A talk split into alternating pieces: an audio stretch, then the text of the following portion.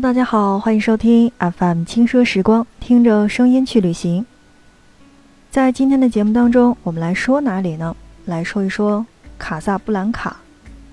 但是在节目的一开始，我要啰嗦两句，因为很多人都说为大片而生的摩洛哥，那有很多我们都比较熟悉，比如说经典之作《卡萨布兰卡》。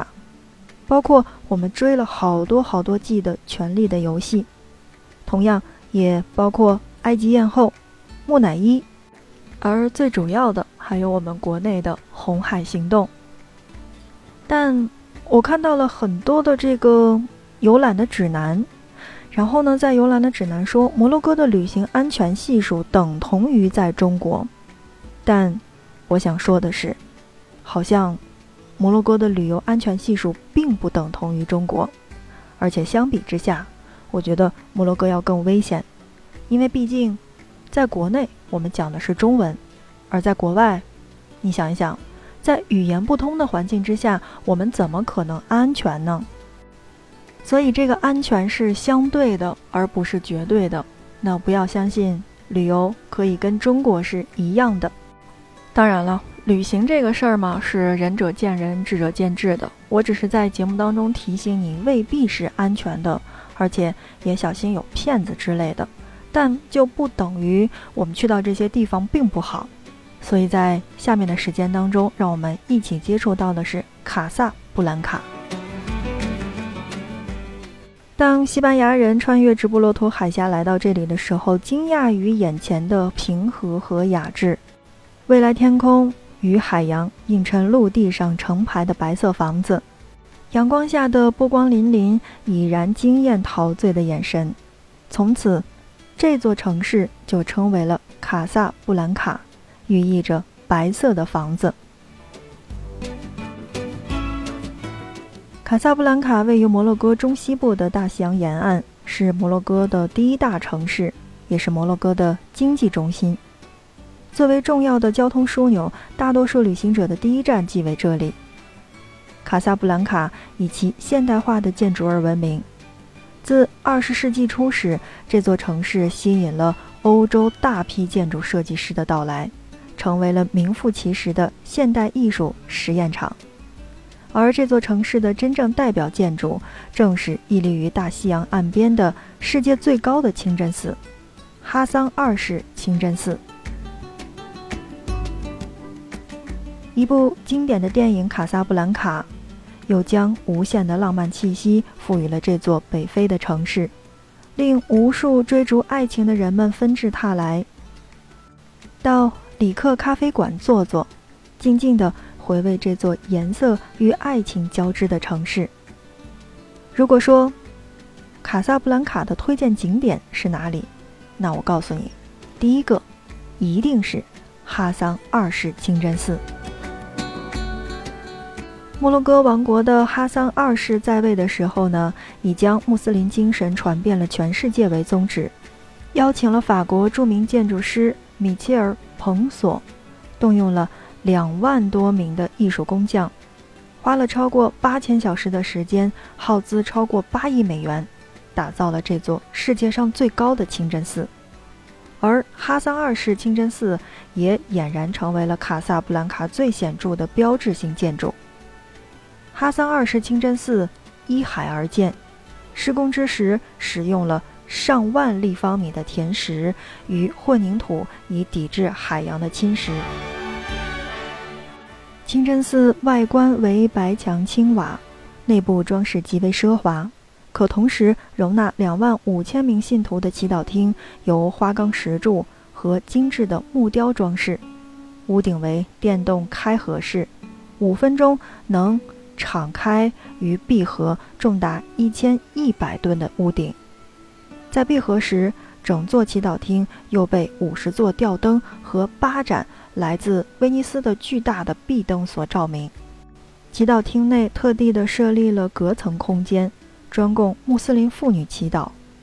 巨大的洗净厅拥有四十一座莲花形的喷泉，专供信徒们在祈祷前用于清洗双手、嘴巴。鼻子等身体的各个部位，完成净化仪式。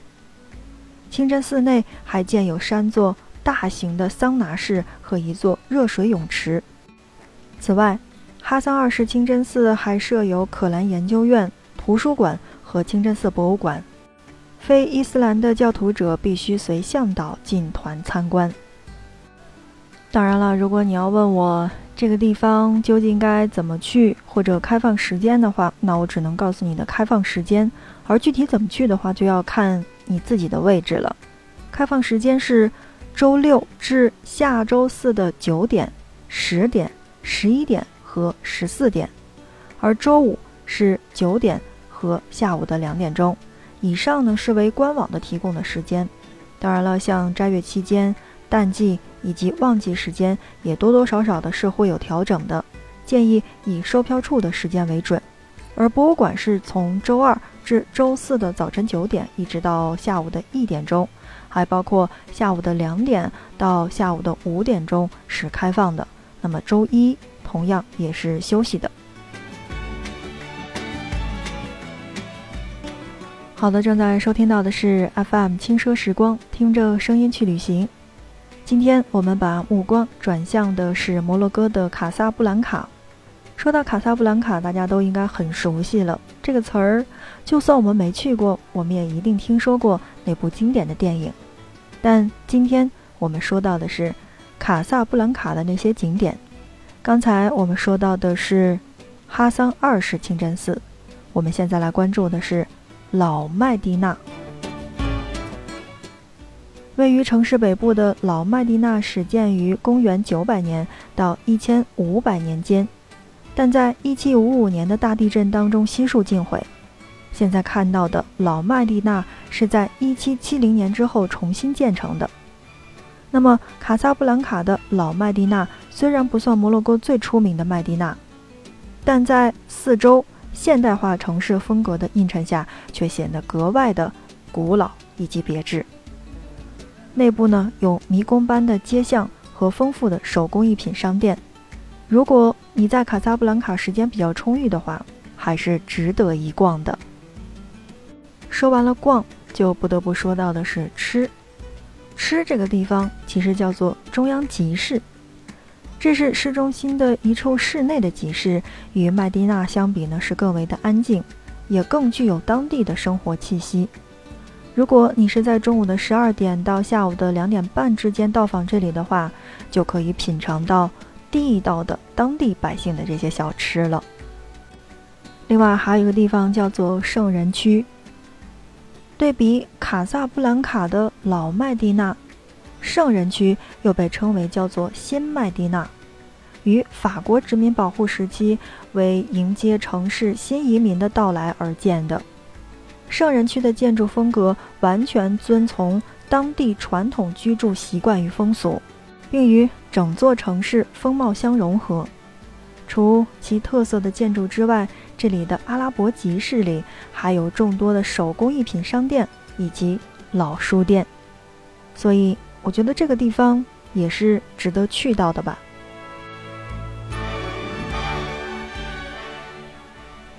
说完了卡萨布兰卡的这些景点，那我觉得再来说一说餐饮的问题。作为国际型的城市，卡萨布兰卡集中了各国的美食，尤其像以西班牙、法国的这种餐厅是比较多的，也是一些经营摩洛哥传统菜的餐厅也是很不错的。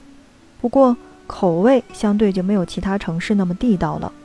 麦地那内呢，有一些经营烧烤以及薄荷茶的小摊儿，反而是更值得品尝的。说完了吃，再来说说住的这个问题。卡萨布兰卡市内呢有很多住宿可以提供，其中以星级酒店和公寓占大多数。一般短期居住。或者是同行人数少的旅行者可以选择酒店居住，同行人数多或者逗留天数比较多的话，其实可以去这个短租的公寓，也是不错的选择。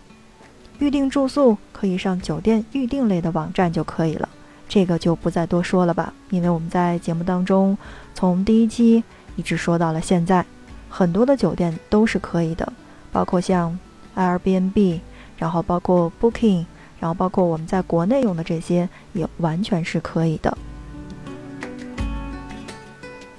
好，那么在最后的时间来说说购物的问题。那我觉得在卡萨布兰卡的话，其实我是没有多少东西要购买的，因为我要购买的东西都不在卡萨布兰卡。但我觉得到了这个环节还是要说一说的，因为在老麦地那和圣人区呢，均有不少的这个工艺品店，但宰客现象也是比较泛滥的。所以呢，怎么说呢？就是在节目当中，我不建议大家去购买。那如果你必须想购买的话，那你可以去拥有世界前五的综合的超市，叫做摩洛哥购物中心去进行购买，因为那边呢有很多的这个国际大牌，比如说你想要到的迪奥、GUCCI 等等这些品牌店，是境内采购奢侈品的最佳的场所。当然，如果你想说，哎，我去到了摩洛哥，想买块什么地毯呀，还有皮质的拖鞋呀。然后包括一些皮质的这种这种那种的，那我觉着一定要听我们在以后的节目了，因为在以后的节目当中，我们会给大家说到的是马拉克什、丹吉尔以及菲斯等等这些地方值得购买的东西。那么在今天的节目当中，我们就说到的是卡萨布兰卡。那不知道这一期的节目内容有没有帮助到你呢？那我们的节目内容是你喜欢的吗？如果你喜欢的话，可以点击下面的小心心。